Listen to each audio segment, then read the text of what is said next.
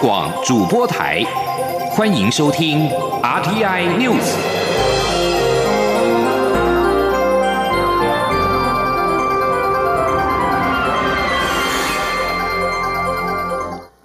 各位好，我是庄旭华，欢迎收听这节央广主播台提供给您的 RTI News。太平洋友邦博留总统会述人康利今天下午抵台，美国驻博留大使同行。会述人表示，台博旅游泡泡即将实现，有赖台湾、美国与博留的伙伴关系以及共同努力。不仅如此，台湾和博留之间的互相信任，更是旅游泡泡成真的重要基础。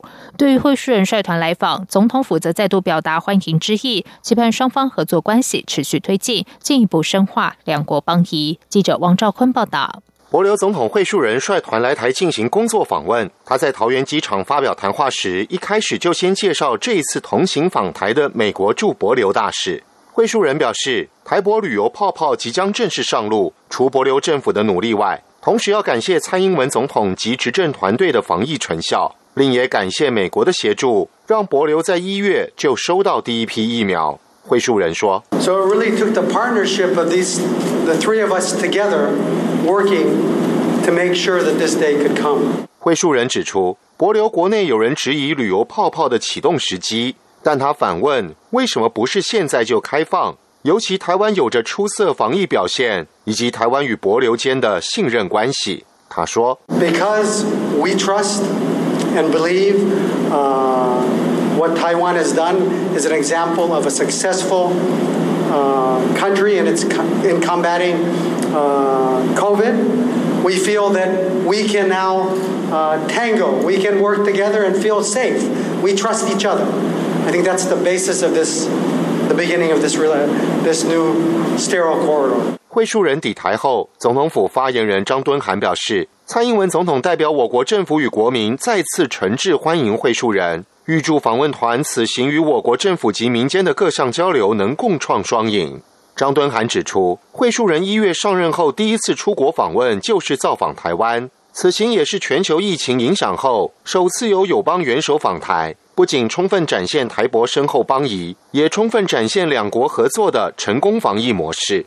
张敦涵表示，蔡总统将于三十号下午四点在总统府接见会述人，当天晚间六点于台北宾馆设宴接待访问团，期盼在基础建设、农业、医疗、能源、教育等领域的坚实合作基础上，持续推进台博合作关系，深化两国邦谊。中央广播电台记者王兆坤采访报道。媒体报道指，WHO 预计四月公布抗体效力指引，台湾最快四月就会解封边境。对此，中流行疫情指挥中心发言人庄仁祥今天表示，有关边境解封还在幕僚会议讨论阶段，但的确是以此为方向讨论。不过，他并未收到 WHO 会在四月公布指引的消息，也不清楚何时会公布。这必须追踪打过疫苗后又被感染者的抗体，需要一些时间。对于有中研院院士认为抗体检测技术尚未成，熟不可以贸然采用。庄仁祥指出，如果要采取综合性抗体检测，是否都需要在在 P 三实验室进行，或是可以在一般实验室进行，都有讨论空间。后续必须了解国内有多少家医院可以做，以及检验量能等配套措施，以及 WHO 的抗体效力指引出炉后是否可以立即上路，这都需要和专家进一步讨论，获得共识。疫苗一开打，有将近一万名的医护人员施打，其中包括四十一名的奥运选手。不少选手关切比赛返台之后是否还需要十四天的居家检疫，担心检疫影响训练。庄仁祥表示，指挥中心正在讨论是否入境者打过疫苗可以缩短居家检疫天数。如果在奥运选手七八月比赛前就已经讨论出方案，就可以比照新的检疫规定。但是以目前而言，不会针对奥运选手另行特定的检疫措施。此外，A C 疫苗至今不到一万人接种。庄仁祥强调，这是新的疫苗，再加上医护人员必须分批接种，当然会比较慢。指挥中心会观察下周施打情况，决定是否开放下一批次医护人员接种。接下来关心的是。蔡英文总统今天出席台湾妇女团体全国联合会二十周年感恩参会。总统表示，追求性别平等是一条长远道路，至今仍然有许多要努力的工作。因此，政府会持续推动政策，从结构面减轻女性照顾家庭的负担。总统期盼大家一起努力，为台湾下一个阶段的性别议题创造更多平等机会。请听王兆坤的报道。蔡英文总统致辞表示。妇女运动在台湾走过半个多世纪，从过去到现在，只要有关性别的议题与修法，都可看到妇运界朋友的努力。例如八零年代单身禁运条款，后续催生出性别工作平等法，让女性工作者在职场上获得更平等待遇。还有哀伤的彭婉如事件，所有妇运界朋友为此组织女权火照夜路大游行，让台湾社会开始关注女性安危问题。这些行动的意义及影响都非常深远。总统指出，行政院日前发布《二零二一性别图像》，台湾性别平等表现依据联合国最新的性别不平等指数衡量，是全球第六名，也是亚洲之冠。总统说：“追求性别平等是一条长远的道路，我们还有很多要努力的工作。我知道各位朋友都很关心托育和肠道的议题。”政府也尽正在全力的推动照顾国家化增班，我们要增加三千班的公共化的幼儿园的目标，现在已经达成了一半。我们推动长照二点零也是从无到有，一国中学区一日照的承诺，我们也完成了超过一半，预计在二零二四年就能全面的落实。那么政府会继续来努力，持续的推动政策，从结构面来减轻女性照顾家庭的负担。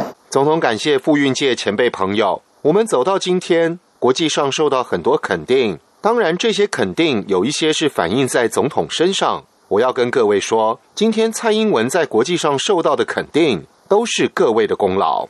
中央广播电台记者王兆坤台北采访报道。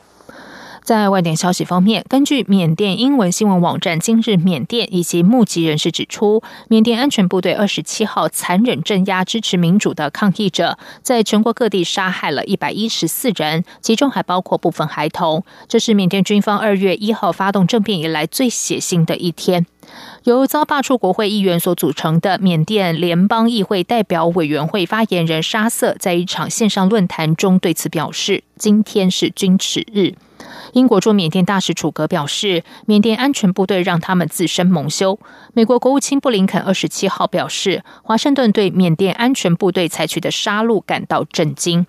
美国、英国、日本、南韩等十二个国家的国防部长今天发表联合声明，共同谴责缅甸军方。这篇罕见的联合声明中，十二个国家的国防部长表示：“我们敦促缅甸武装部队停止暴力行动，并且致力恢复因其行动而失去的缅甸人民的尊重与信任。”缅甸全国各地的抗议人士将在今天哀悼二十七号遭缅甸安全部队杀害的一百一十四人，并宣誓将持续抗争，直到军事统治结束。